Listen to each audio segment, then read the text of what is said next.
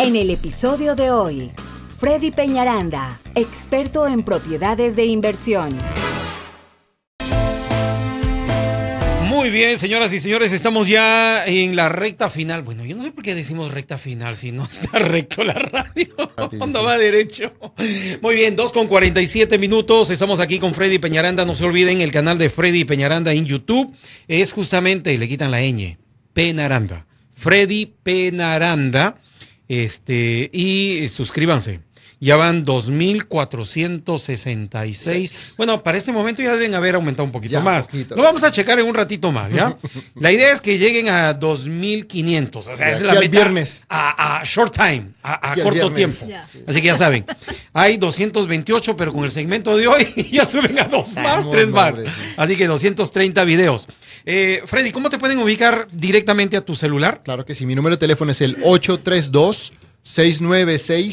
832-696-3031. Ujú. Una vez más, 832-696-3031. Y bueno, vamos rápidamente al último segmento porque Sí. después no me alcanza el tiempo. Vamos, vamos.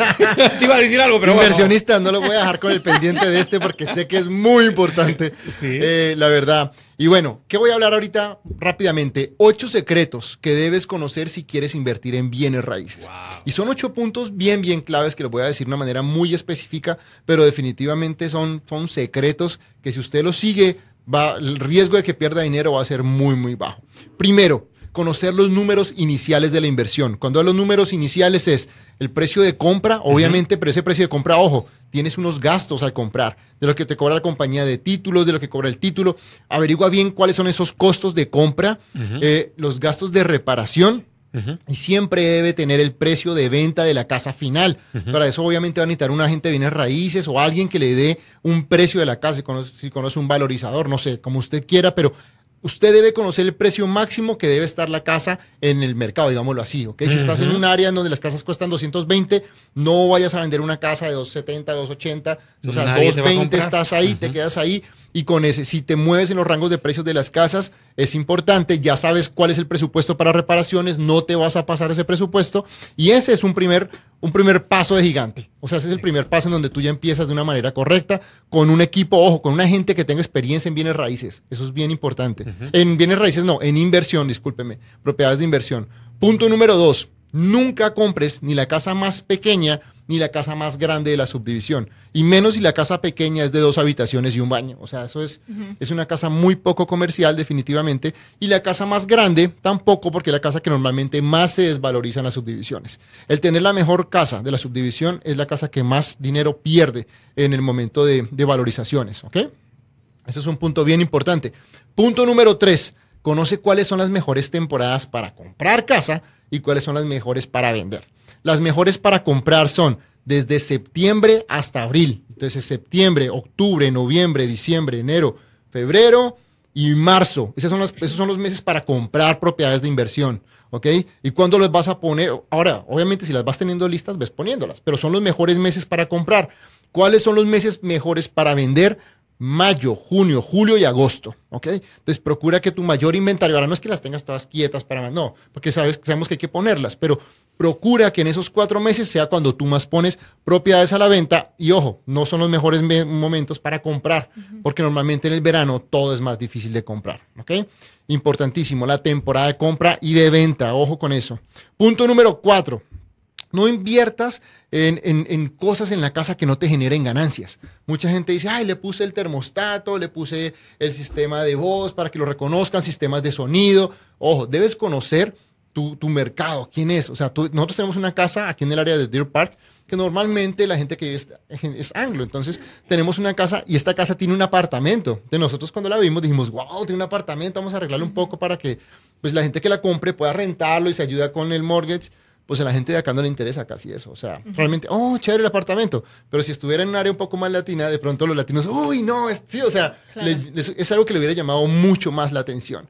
Entonces, es importante, ojo, invierte tu dinero primero en las cosas básicas de la casa. No, no, no le inventes a ponerle muchas cosas muy finas, depende, el, vuelvo y digo, depende el valor de la casa, pero identifica bien quién va a ser el comprador y de acuerdo a eso, ponle lo que tienes que ponerle y maneja tu presupuesto de, de- de- de remodelación por, sobre lo que necesitas y de acuerdo al precio de venta. Si el precio de venta te da para que le pongas buenas cosas y todavía te mantengas, pues está bien, pero si no, mantente en el precio, porque vuelvo y te digo, así le ponen un, eh, no sé, sistemas de audio, sistemas de sonido, eh, un home theater eh, ya montado en una casa de 180, 160, pues te vas a salir de números y va a ser un, un dinero que tú sacas de tu bolsillo que nunca se va a retornar, ¿ok?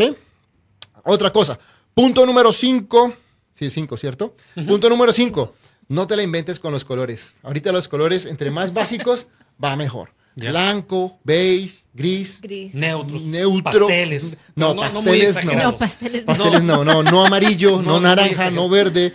No pongan la puerta roja, por favor, porque volví, he visto casas muy- para mi gusto muy bonitas, azul, azul, amarillo, pero cuando voy con los clientes, principalmente si no son de acá, eh, si no son latinos, eh, el- el- la persona anglo le gusta mucho el color básico, o sea, son, Sí. ellos son más sencillos, nosotros somos más de colores y Oh, bonitos. sí. Entonces, y pues Houston es una ciudad multicultural, donde vamos a ir con una persona de China, de un hindú, una persona. Entonces, entre más básicos sean los colores, va a ser más fácil la venta. Entonces, no, por favor, no la aventures con el tema de colores. Y en sí los colores así son un poquito más modernos. Sí, ¿no? sí, y es lo que se está usando ahorita. Ya. Blanco, beige, tal vez el, el gris. El gris y blanco está Ya. jugando la, es la tendencia ahorita, ¿ok? Punto número 6. Algunos descuentos en una transacción de bienes raíces son fatales. Buscar a la gente de bienes raíces que le cobre menos, eso es un punto. No, ya sí, Ojo. pues, empiezas por ahí ya. Buscar la aseguradora que le dé menos eh, seguros más baratos. Ya vas perdiendo. ¿Cierto que no? Ahí, o sea, esos seguros, porque el seguro más barato no va a ser el mejor. Y lo mismo con su agente de raíces, no es que sea más o menos, busca un agente de raíces que, que le cobre a usted lo justo, pero que tenga la experiencia para que le ayude a vender la casa. Yo vi una ahorita en que, en que le dijo al, al vendedor, yo te voy a cobrar solo el 2.5, y lo que hizo fue poner el 2.5 al momento de vender la casa, entonces los agentes al verla no la quieren ver porque normalmente pagan el 3. Entonces, ¿qué pasó? La casa se estancó. Entonces, ojo con eso. Hay descuentos que no son buenos. Hay descuentos que sí, otros que no, pero hay que saberlo. Lo mismo que con las inspecciones. Hay que hacer una inspección, haga una inspección. O sea, ese tipo de descuentos no son buenos y realmente le, le- lo- No regatee por. Ujú. Punto número 7. Si es un inversionista constante, cómprese un stage pequeño, unas toallitas para poner en el baño, compra algo, cositas sencillas para poner en la cocina, los ambientadores, mi gente, eso es un tip de oro. Hay de- si son de vainilla, mejor, ese es el olor neutro, que la casa huela rico, que tenga cositas sencillas, unos cuadritos básicos, cositas así, una mesita, cosas, no tiene que ser muebles, no, cosas básicas, pero que los baños, la cocina se vea bonita, eso le va a ayudar muchísimo a la venta, ¿ok? Y en el punto número 8 es conozca las reglas del préstamo FHA. Y es importante que lo sepa. Si usted es inversionista, debe tener su casa por más de 90 días para que la pueda vender con un préstamo FHA, que es el préstamo que compra normalmente, que tienen las casas, la gente para las casas por primera vez. Normalmente es el 60% de los compradores ahorita. Entonces, si no, usted la puede vender con un préstamo convencional, no hay ningún problema. Pero ¿qué 40%. pasa? Hay otra cosa que debe provisionar y que normalmente no saben.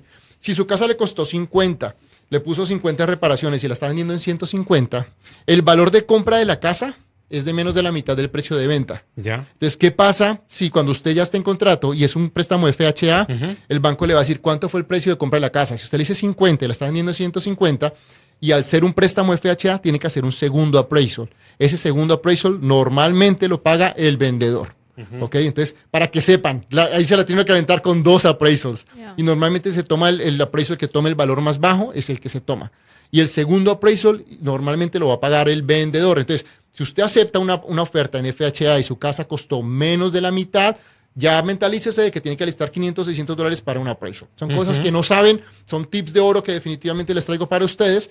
Quiero hacer una capsulita así bien buena para que de verdad les ayude y ojalá que les sirvan estos ocho secretos que les traje el día de hoy. Muy bien, si no, se ponen en contacto también con Freddy Peñaranda en el siguiente número telefónico. 832-696-3031. Una vez más, 832-696-3031. Con mucho gusto los ayudamos con todas las propiedades de inversión, eh, a encontrar el precio de la casa. Tenemos un crew muy bueno de reparaciones también. El esposo aquí, de Gina, también tiene su compañía de remodelaciones. Tenemos gente excelente, de verdad, que les puede ayudar con todo esto. Y bueno, lo que queremos es que hagan dinero. Porque hay Despide de el dónde. programa, Freddy, nos quedan 10 segundos. Bueno, mi gente, nos vemos otra vez el otro jueves. Les deseamos una semana llena de Otro bendiciones. miércoles. Dale tú con Yo jueves. sí con el jueves. Nos vemos el otro miércoles. Una semana llena de bendiciones. Y Hoy no es jueves. Hoy es miércoles. Cuídense mucho, mucho cuidado con el frío. Chao, chao. Bye, bye. ¿Está atrasado con la hipoteca? Hasta aquí lo que teníamos preparado para este episodio. Si te ha gustado el capítulo de hoy, dale me gusta, comparte y comenta. Así podremos llegar a ayudar a más personas como tú. Te esperamos en el próximo episodio de Hablando de Real Estate con Freddy Peñaranda.